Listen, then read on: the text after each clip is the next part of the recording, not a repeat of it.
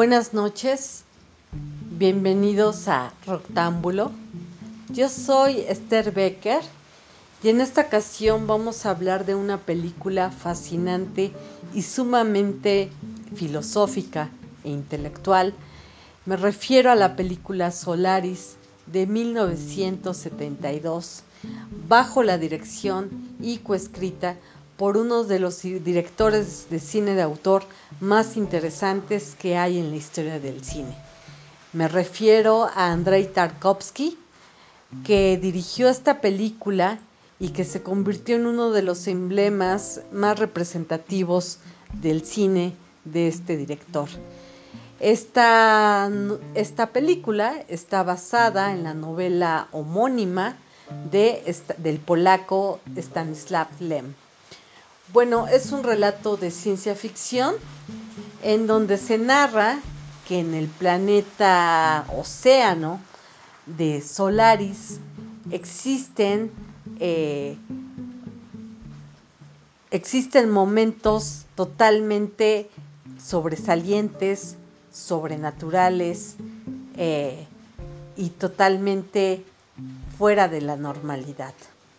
Eh, Chris Kelvin el personaje principal, es enviado a Solaris, a la base de Solaris, para atender emocionalmente y para atender psicológicamente a los tripulantes de Solaris que son científicos.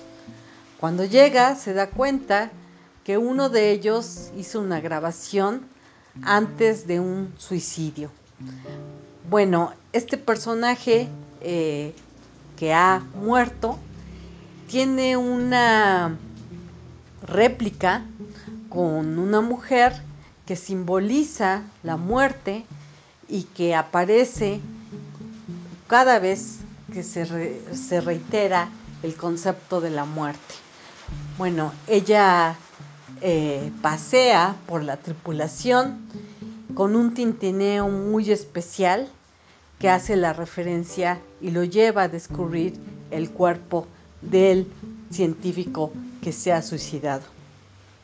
Bueno, se da cuenta que los tripulantes y los científicos de Solaris no están en condiciones idóneas ni estables para poder estar en la tripulación y en la base.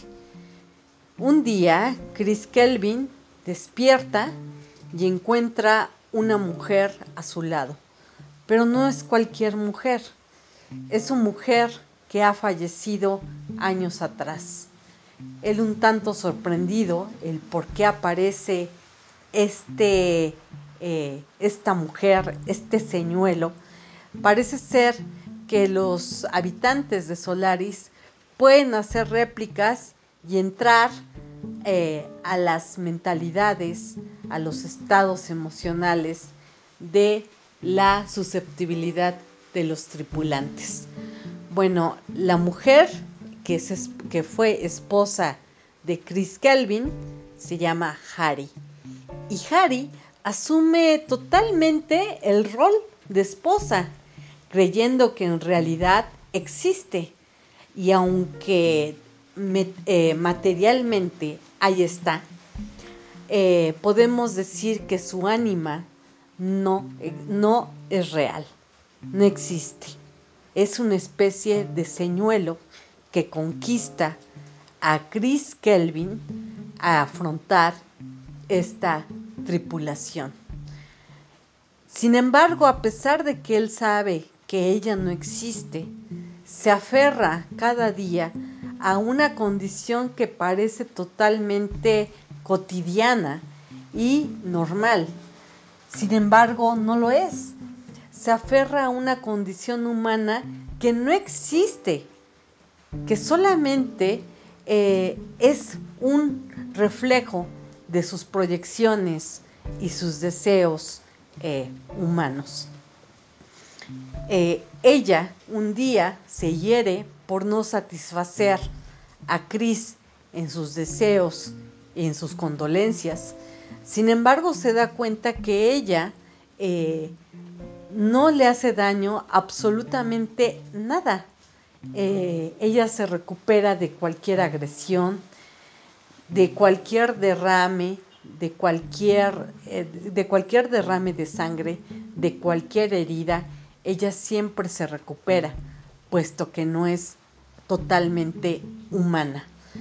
Eh, un día deciden celebrar el cumpleaños de uno de los científicos y en esa celebración proyectan la existencia filosófica del humano, el por qué existe, eh, su caducidad y su espontaneidad ante la vida. Eh, hay un momento en donde carece la escena, carece la escena de gravedad, de estado de gravedad, y todos levitan en una secuencia totalmente fascinante y hermosa, lenta, una, un plano secuencia muy interesante en donde hay carencia de gravedad. Y todo eh, flota en un momento muy interesante y enternecedor sobre la relación humana entre Chris y Harry imposibilitada posteriormente Harry de su presencia que no es humana, decide tomar eh, nitrógeno líquido y aparentemente fallece. Sin embargo, cuando pasa un poco de tiempo, eh, ella resucita de una forma totalmente catatónica, violenta, eh, totalmente este, agresiva, eh, contorsionada, ella resucita. Y, y, entonces se da cuenta Kelvin que tiene que aprender o a vivir con ello o a vivir sin ello. Los, los científicos de la tripulación le mencionan que los habitantes de Solaris son capaces de crear ondas cerebrales y crear proyecciones fascinantes y científicas que pueden engañar a los tripulantes. Sin embargo, eh, pasando los días, Chris un día despierta y se da cuenta que Harry no está. Él pregunta a los científicos y deja ella una nota en donde le pide a ellos mismos, a los científicos, que la destruyan, que la aniquilen. Eh, bajo esa inexistencia de Harry, él se siente totalmente desolado porque ha decidido, había decidido enfrentar toda una vida con esa supuesta Harry en el mundo de Solaris, en el planeta de Solaris. Este planeta lleno de islas y océanos interesantes bajo una concepción eh, abstracta, muy, eh, muy específica, tal cual, ¿no? Totalmente llevado a la ciencia ficción. Y bueno, eh, es interesante que después de pasado el tiempo, Chris regresa aparentemente a la Tierra, donde está aparentemente con su padre, en su casa, en el pueblo donde habitan. Sin embargo, eh, después de proyectar realmente la existencia del hombre y el paradero que tiene y el destino que tiene el hombre en la vida, hay una escena final súper, eh, súper inquietante en donde conforme se va alejando la cámara de eh, del lugar y la casa de Chris Kelvin, se va asumiendo que en realidad no es su casa y no es la Tierra. No es otra cosa que la isla de un océano del planeta Solaris. Fascinante historia. Bueno, pues eso es todo de mi parte. Les agradezco su atención y les recomiendo Solaris de Andrei Tarkovsky de 1972. Muchas gracias y hasta la próxima.